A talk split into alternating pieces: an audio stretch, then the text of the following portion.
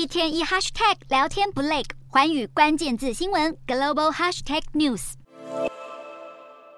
苹果年度盛事 WWDC 即将在六日凌晨揭晓，传闻今年的会上将会公布最新 iOS 十七系统。而彭博社一名记者表示，根据一名内部来源消息指出，新系统将会提供 iPhone 跟 iPad 锁屏界面，不需要解锁也可以看得见各种自定资讯。另外，Apple 钱包以及其他几款 App 也将会有界面上的改版。产品的部分，彭博社也报道将会公布更大尺寸的 MacBook Air。而真正受到外界关心的，则是外传苹果将推出首款 MR 混合实境头戴装置，分析师甚至认为它有可能会是重新定位业界的新产品。知名分析师郭明奇则整理出了几个重点，主要着重在 AI 运用的部分。有投资人在关注这次苹果会不会在发表会上公布 AI 技术或是 AI 生成内容，例如类似 ChatGPT 的功能服务。他也表示，MR 头戴装置的成功关键在于这个装置能不能整合 AI 技术。苹果这次计划推出新产品，豪赌下注虚拟实进市场。究竟能不能吸引顾客购买？今年的开发者大会令人拭目以待。